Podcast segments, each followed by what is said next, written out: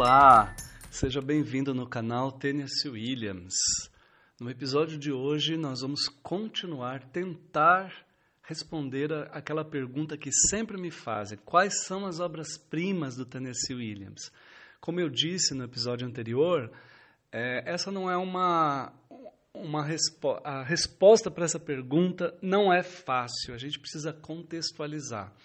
E nós então é, propor, propomos uma das fases da carreira do Tennessee a gente fazer um episódio explicando essa fase, contextualizando e a gente poder falar sobre as obras principais que tenha lá. Eu acho que dizer qual é a obra-prima não é nosso, muito o nosso lugar. É, talvez a gente instigar a você, ouvinte, a conhecer quais são as obras dele é, e, e, você fazer a sua escolha. Mas é claro que é, todas elas têm uma, uma profundidade que pode ser considerada uma, uma grande obra e talvez o masterpiece, a grande obra-prima dele, seja mesmo aquela que a gente escolher. Vamos lá, então. Hoje nós vamos falar sobre a segunda fase do Tennessee. A segunda fase, ela se dá entre 1945 até 1956. 11 anos da, da, da carreira dele. São os 11 anos de, que ele colheu os louros da celebridade. Ele colheu os louros da fama e, claro, rios de dinheiro por causa dos copyrights, dos direitos autorais. É, como eu tinha dito, em 45 ele estreou na Broadway com A Margem da Vida, com a atriz Laurette Taylor, que é, foi muito elogiada fazendo o papel da Amanda Wingfield. Ela foi uma atriz é, incrível, pouco conhecida aqui no Brasil, né? as pessoas quase não, não se lembram, é, ou conhecem muito pouco né, dos atores da, da história dos Estados Unidos. Né? E ela foi muito elogiada por Brecht. Brecht estava lá nessa época nos Estados Unidos, exilado, né? Ele foi expulso em 47, mas em 45 ele pôde assistir essa peça, foi muito elogiada por, por ele, dizia que ela tinha um quê de atriz épica, né? E é interessante que o Tennessee usou elementos épicos nessa peça e que ele é esses elementos épicos eles são muito pouco utilizados nas suas montagens, no, principalmente nos Estados Unidos que é, num, nas, nas montagens tradicionais as montagens que buscam concepções realistas, por causa do drama tradicional nos Estados Unidos, eles acham estranho ter uh, marcação de episódios, projeção de títulos de cenas que explicam o que está acontecendo, o que, que vai acontecer. Né? Ninguém entendia isso, então as pessoas tiravam das montagens, foi tirada da montagem da Broadway Uh, aqui no Brasil, quase todas as montagens também tiraram. A última montagem que a gente teve uh, foi uma montagem do Ulisses Cruz, o Zoológico de Vidro, foi a tradução que ele propôs, uh, muito mais adequada que a Margem da Vida, muito bem mais, porque a, a, peça em inglês se chama The Glass Menagerie, era com a Cássia Kiss, eu assisti essa, essa montagem e ela tinha essa é, esses títulos de episódios das cenas.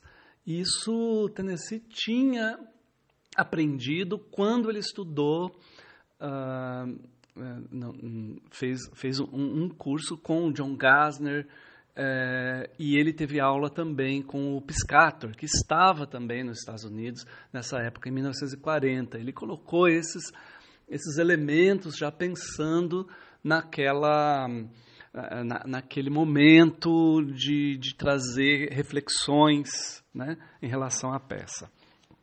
Uh, logo depois, em 47, bom, em, 40, eh, em 45 para 46, a gente teve o You Touched Me, que foi teve 100 apresentações, Montgomery Clift ficou muito uh, feliz com os resultados.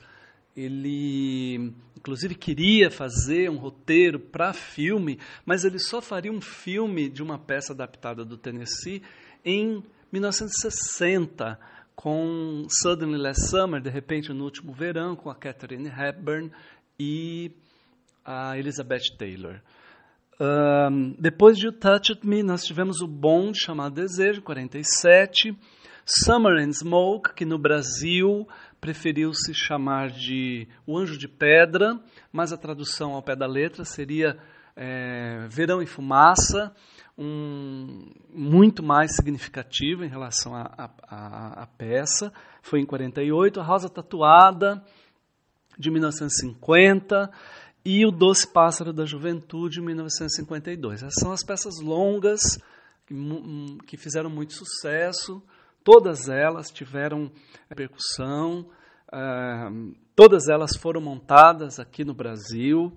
É, claro que uh, o Summer and Smoke, o Anjo de Pedra, teve poucas montagens, Rosa Tatuada, são poucas montagens, mas a gente teve, a gente conheceu essas peças e temos tra traduções publicadas delas. Né? Elas são peças é, que a gente encontra facilmente. Mas ele estava muito descontente, ele, ele fez uma, uma incursão para um outro tipo de, de, de, dramaturgia no ano de 1953. Ele escreveu uma peça chamada Camino Real, é, aportuguesando, a gente poderia chamar Camino Real. É, Camino Real é, é, uma, é, um, é uma alegoria, uma fantasia que ele mistura é, personagens de obras conhecidas, é, como a Marguerite Gautier, né, da, da, da A Dama das Camélias, o Dom Quixote, é, Esmeralda, do, do, a personagem famosa do, do Corcunda de Notre Dame, é, ele também mistura com personagens reais, com pessoas reais. O Lord Byron é, está na, na, na, obra dele, e ele traz as, muita simbologia, ele traz uma, uma, uma sequência de metáforas atrás de metáforas, é uma obra que quebra com o realismo e que é, eu considero talvez uma das suas grandes obras-primas, um dos seus trabalhos mais magníficos, porque ele traz uma, uma visão da, sobre a sociedade, sobre a, as questões das barreiras é, é, entre os países, que poucos autores tiveram coragem de trazer, principalmente em, em 1953.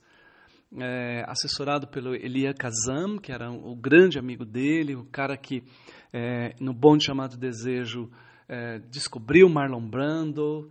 Uh, isso é, foi sem precedentes para a carreira do Tennessee. Mas, infelizmente, essa grande contribuição artística ela não foi compreendida pelo público, não foi compreendida pelos jornalistas, os críticos das suas obras, e ela é, teve uma vida muito curta na Broadway, foi muito pouco trabalhada, muito pouco montada, pouco conhecida. No Brasil, nós tivemos uma montagem com direção do Nelson Baskerville em 2007, que eu não pude ver, não, não tive oportunidade de ver, mas eu, eu consegui assistir a peça é, que o, o, Nelson me, me cedeu, o, o, DVD da peça eu assisti, e um, um trabalho belíssimo que se comunica muito com o teatro contemporâneo aqui do Brasil, ou com o teatro que está se fazendo hoje. Tennessee, com essa peça, lá em 53,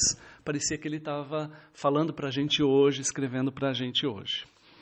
Com medo, muito medo de é, se perder aí e de não fazer mais sucesso, ele escreveu uma peça logo depois de Camino Real, uma peça que é considerada outra grande obra-prima, é, é, toda certinha, toda aristotélica, sua peça mais aristotélica que, que se passa numa noite tem unidade de tempo, de ação é, e de espaço, é A Gata em Telhado de Zinco Quente. É, essa peça teve muitos problemas quando ele escreveu. Ele trouxe a temática da homossexualidade. Ele, o Elia Kazam, quando foi montar, disse: Epa, acho que isso daqui não vai passar. Era uma época, os anos 50, de, de macatismo, era a perseguição aos comunistas, aos gays, é, eram cheios de códigos, código Reis, no, que no cinema proibia tudo, proibia é, adultério, homossexualidade, é, aborto, mas também proibia a, que a mulher tivesse opinião, que houvesse casamento interracial e tantas outras coisas que esses códigos, a Liga, a Liga Católica das Mulheres também é, tinha uma força muito grande e o teatro absorvia todos esses códigos e seguia as mesmas regras.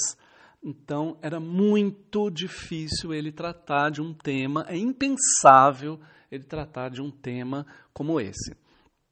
Ele foi então aconselhado ao, pelo, pelo Elia Kazam a escrever o último ato, é, onde o personagem Brick, que tinha um, um caso com o seu com, com, é, com um rapaz, é, ele reescreveu e, e ficou aquela coisa estranha de dubiedade que a gente é, não, não, não consegue entender direito como que o cara pode é, é, pode né, num dia ser gay, no outro dia não ser mais e acaba ficando com a esposa, né?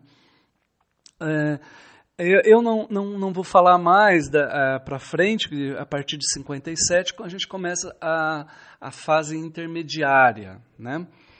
Um, então a gente para na gata em teto de zinco quente e, e a gente pode dizer que são as obras mais famosas, mais celebradas, as mais conhecidas, as que são publicadas e montadas em todos os lugares do mundo, porque ele estava no foco de radiação da Broadway e também de Hollywood. Hollywood descobriu Tennessee voltaram atrás e fizeram então, é, na década de 50, 11 adaptações. Nunca, ninguém nos Estados Unidos, não se tem notícia de um, de um autor que tenha sido adaptado é, 11 vezes, né, numa década só. Então, todas essas obras que eu falei, a gente tem filme de Hollywood com grandes astros, com o Marlon Brando e a Vivian Lee no Bonde Chamado Desejo. O Summer and Smoke tem a, a, a, essa anjo de pedra, né? tem a Geraldine Page. Na Rosa, Rosa Tatuada tem a Ana Magnani e o Burt Lancaster. O Doce Pássaro da Juventude é com o Paul Newman e a Geraldine Page. O Gato em Telhado de Zinco Quente é com Paul Newman de novo, que o Paul Newman era muito amigo do Tennessee, junto com a Elizabeth Taylor, também amiga dele.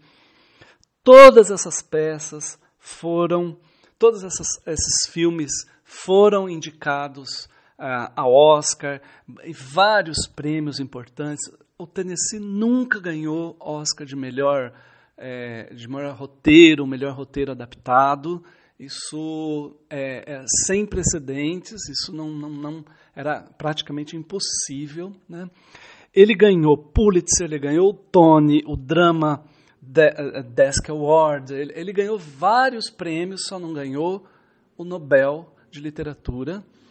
E a gente, é, as, as, as, as críticas hoje, olhando para aquele momento, sabe que o fato dele ser homossexual e sempre ter vivido abertamente isso no seu métier é, foi é, imprescindível para ele nunca ganhar o Oscar, para ele nunca ganhar o Nobel de Literatura. Esse é um, um grupo muito fechado e homofóbico é, naquela, naquele momento e ele jamais ganharia esses, esses prêmios naquela época. Uh, hoje em dia, é, ele, se a gente for entrar pelo site MDB, a gente vai ver lá, tem mais ou menos uns 120 filmes em todo o mundo adaptados dessas obras famosíssimas do Tennessee, que são é, é, assim de, de, sem precedentes na, na história. Né? Eu posso dizer que no Brasil nós tivemos adaptações para TV, de obras do Tennessee. Teve o Bom Chamado Desejo, teve a Rosa Tatuada, uh, não me lembro mais, acho que a, a, Margem da Vida, teve algumas, num antigo teleteatro da, da TV Tupi, nos anos 50. E vários atores fizeram esses personagens famosos da, da, da, da, obra do universo do Tennessee. A Maria Fernanda, a Laura Cardoso, a saudosa Wanda Cosmo, Lima Duarte. A gente teve uh, uh, atores um, passeando por esse, por esse universo, é, concomitante elas sendo apresentadas no teatro ou posteriormente quando vieram, vieram para o teatro brasileiro. Isso é uma, é uma, uma, uma questão muito interessante, né? para a gente lembrar, porque a gente não faz adaptação de obras estrangeiras. Né? Hum, é, no Brasil, a gente tem, teve aí um momento, um boom né, do cinema, é, mas poucas adaptações da nossa literatura, é, quanto mais estrangeira. Agora, então, talvez a gente não tenha mesmo com com, com o que a gente está vivendo hoje na nossa política, na nossa cultura, é, diante de das questões que a gente está observando. Né? As peças curtas, peças em um ato, também são muito famosas. Todas elas já estiveram no Brasil, tiveram montagens, são publicadas, facilmente a gente encontra versões traduzidas. Eu vou falar apenas as mais famosas, a maioria de, do ano de 1946. Essa propriedade está condenada, 27 carros de algodão, o último dos meus relógios de ouro maciço, Lembranças de Berta. São peças muito conhecidas, além da peça de 1950, 50, 53, Fala Comigo Como a Chuva Me Deixa Ouvir, que no Brasil teve um, um título esdrúxulo, que não tem nada a ver com a peça. A primeira versão dele é Fala Doce Comigo Como a Chuva, um, um, um, uma forma de, de querer romantizar né, a peça que não tem nada de romantismo, que não tem nada é, de amor, que não tem nada de, de relação conjugal. Eu, a gente tem aí é, grandes peças, eu particularmente gosto muito de Lembranças de Berta, acho um, um texto fantástico, acho uma, uma peça é, é contundente sobre, sobre a questão da mulher, né? ela, ela retrata uma prostituta doente e que é, está sendo expulsa é, do puteiro. Né? E ela tem que ir embora e ela vai para onde? Doente. Né? Então ele retrata a situação do, de uma mulher na sociedade, é, uma outsider. Né? A gente vê muito essa outsider, esse personagem outsider em toda a obra do Tennessee. Eu não falei dele ainda, porque a gente vai ter um episódio que a gente vai falar sobre os outsiders na obra do Tennessee. Outsider é aquele desenraizado da sociedade, né? aquele que não tem nada a ver com aquela pessoa comum da nossa sociedade. Olha, o avô do Tennessee morreu nessa época. O avô dele era a pessoa que ele mais amava na família além da irmã. É, em 43, ainda na, é, na época anterior, na sua fase anterior, além da irmã, que ele foi muito próximo, a Rose Williams, que tinha sofrido lobotomia em 43, e é, nesse período ela estava morando com a mãe, logo depois, morava junto com a mãe. Quando a mãe dele morreu, ela antes dela morrer, inclusive, eles mandaram ela para um, um asilo e ela viveu até seu, seus últimos momentos. Ela morreu em 96, 13 anos depois do Tennessee. Foi nesse momento também que ele conheceu um, o seu grande amor, o Frank Merlo, que era um ator italiano, que ele então ficou apaixonado por tudo que tinha a Itália, ele tinha amigos italianos, ele ia para a Itália sempre, é, conhecia bastante, us, utilizou elementos da Itália em várias peças dele, é, imigrantes, como a Rosa Tatuada, é, Sunburst, é, eu traduzo como o Anel de Diamante Sunburst, sempre tem um, alguém ou alguma referência à Itália aí. É interessante a gente ver isso. Frank Merlo morreu em 60, início dos anos 60, 63, mais ou menos. E foi um baque na vida dele. Eles nunca, eles não tinham uma relação, eles tinham uma relação aberta, é, era um pouco insustentável para o Merlo, mas eles, eles parecem ter, ter tido um, uma relação muito forte, um sentimento muito forte. Eles brigavam, voltavam. Tennessee é, tinha outros amantes e tal, né? Mas quando o Frank Merlin morreu, ele realmente entrou num baque muito grande. Mas aí é a sua última fase que a gente vai conversar sobre a, a era chapada do Tennessee, a, aquela ele aquele momento que ele sofreu e, e entrou pelo mundo das drogas. Bem, eu acredito que aqui a gente conseguiu falar um pouquinho sobre essa, essa fase do Tennessee. Dá para a gente entender que existem grandes obras nesse momento. Ah, das minhas preferidas desse momento aí é um bonde chamado Desejo. Eu gosto muito do Summer é, Sweet Bird, o Doce Pássaro da Juventude. E eu acho que vale a pena conhecê-las. Agradeço sua participação. Um grande abraço.